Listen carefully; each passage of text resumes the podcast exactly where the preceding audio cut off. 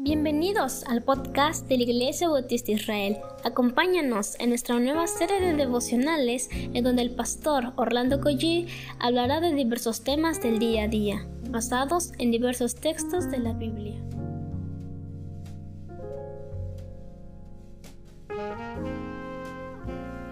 Muy buenos días queridos hermanos, ¿qué les parece si comenzamos con una oración en este prácticamente fin de semana? Vamos a orar.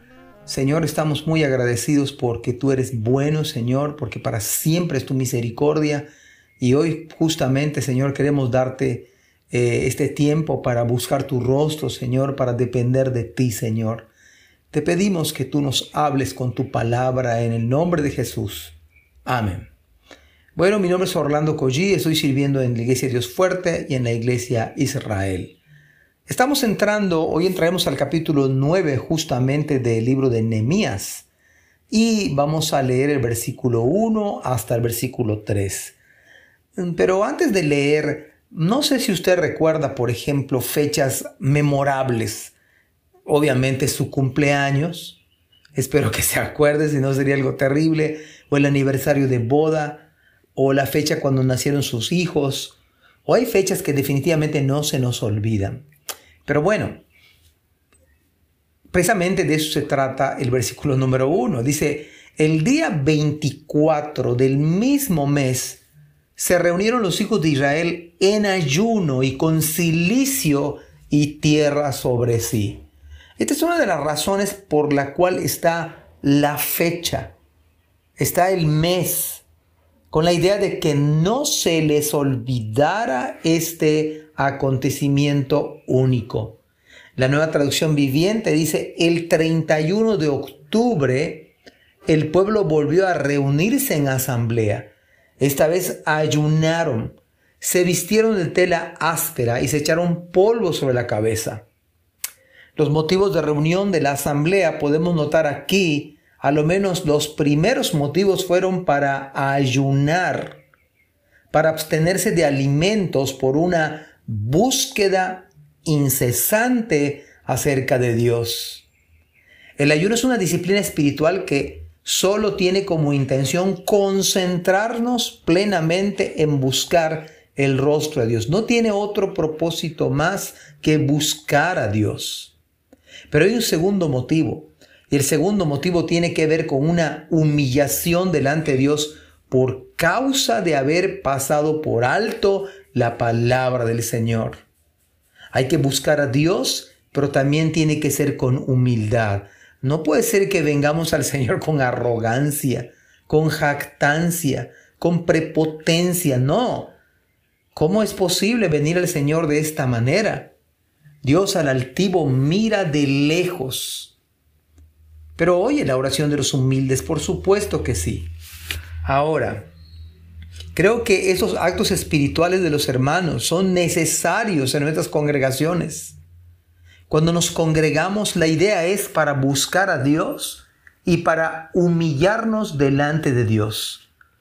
Si esto no sucede en nuestras vidas, si esto no pasa con los miembros de la iglesia, algo anda mal en nosotros o algo anda mal en los miembros de nuestra iglesia. Probablemente, aunque sean miembros, yo lo vuelvo a repetir una y otras veces que sean necesarias. ¿Puede una persona ser miembro de la iglesia así? Sí. ¿Y no ser salvo y no tener un encuentro con Cristo? Sí. Ojalá que yo me equivocara al respecto. Y quiero equivocarme al respecto, pero parece que parece que los miembros de la iglesia pudiera ser que no están buscando al Señor, no están humillándose delante del Señor o quizás se han apartado de la comunión del Señor. Verso número 2. Y por esa, por esa razón el autor quería que no se les olvidara por qué se habían reunido tal fecha. Y ya se había apartado, dice versículo 2, la descendencia de Israel de todos los extranjeros y estando en pie confesaron sus pecados y las iniquidades de sus padres. Estos hermanos se apartaron de todo lo que representaba el pecado. La mezcla con extranjeros tuvo que haber un distanciamiento necesario. Vemos por lo tanto lo que ocurrió en esta asamblea del Señor. Una renuncia a sus pecados y la confesión de sus pecados y aún los pecados de sus padres, las iniquidades que sus padres habían hecho. ¿Cómo era posible que sus padres, decían los hijos, se habían apartado del Señor? Ojalá que esto pase en nuestras congregaciones. Ojalá que cuando escuchamos el sermón, nuestra lectura bíblica, algún devocional, nosotros nos apartemos del mal, nosotros nos pongamos en pie, como dice la palabra, y confesar nuestros pecados y aún pedir, pedir, pedir perdón al Señor, porque quizá nuestros padres se apartaron de Dios. La vida de un creyente verdadero es esta. Si esto no está ocurriendo con los miembros de nuestra congregación, con nosotros mismos, probablemente es que no hemos experimentado o no han experimentado la bendita gracia salvadora del Señor. Y verso número 3.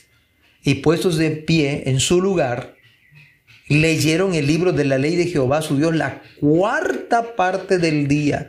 Y la cuarta parte confesaron sus pecados y adoraron a Jehová su Dios. Qué equivocados estamos cuando pensamos que el domingo vamos a adorar al Señor, pero si estas cosas que anteceden no ocurren, no hay tal adoración.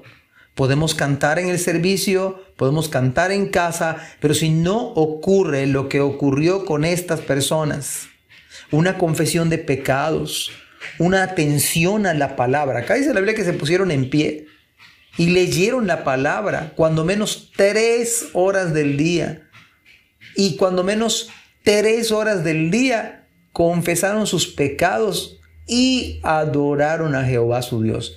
Es imposible adorar al Señor si no hay confesión de pecados. Es imposible adorar a Dios si no hay la palabra hablándonos.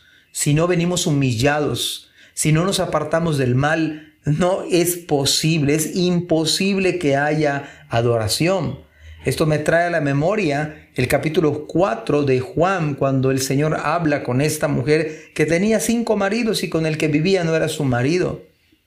Y, el Señor le revela una gloriosa verdad y le dice, Dios es espíritu y los que le adoran.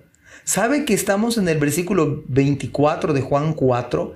Esto significa que habían 23 versículos, 23 versículos el Señor, digamos que se había encargado de hablar con esta mujer varios versículos antes. Dice este, desde el versículo 7, dice, vino una mujer de Samaria a sacar agua y Jesús le dijo, dame de beber. Estamos hablando de casi 18 versículos de la Biblia donde el Señor habla de su pecado, le habla de su problema, le habla de su necesidad, le habla y le habla de que Él es el que da la sed, que es eh, el agua que sacia, hasta que llega al versículo 24 donde le habla de que Dios busca adoradores. Y me parece que intencionalmente está en este pasaje, en este orden. ¿Cuándo adoraron a Dios? Cuando leyeron, cuando confesaron, cuando se arrepintieron, cuando se humillaron, cuando dejaron el pecado cuando tiempo, invirtieron tiempo a la palabra y entonces vino la adoración. Espero en el Señor que este fin de semana esto ocurra con cada miembro, con cada miembro de la iglesia, con cada simpatizante, que esto venga en nuestras iglesias, este tipo de avivamiento bíblico, para que haya una verdadera adoración. Que Dios les bendiga. Amén. Gracias por escuchar este podcast. Te invitamos a compartirlo y a seguirnos en nuestras redes sociales para que no te pierdas el contenido que tenemos preparado para ti.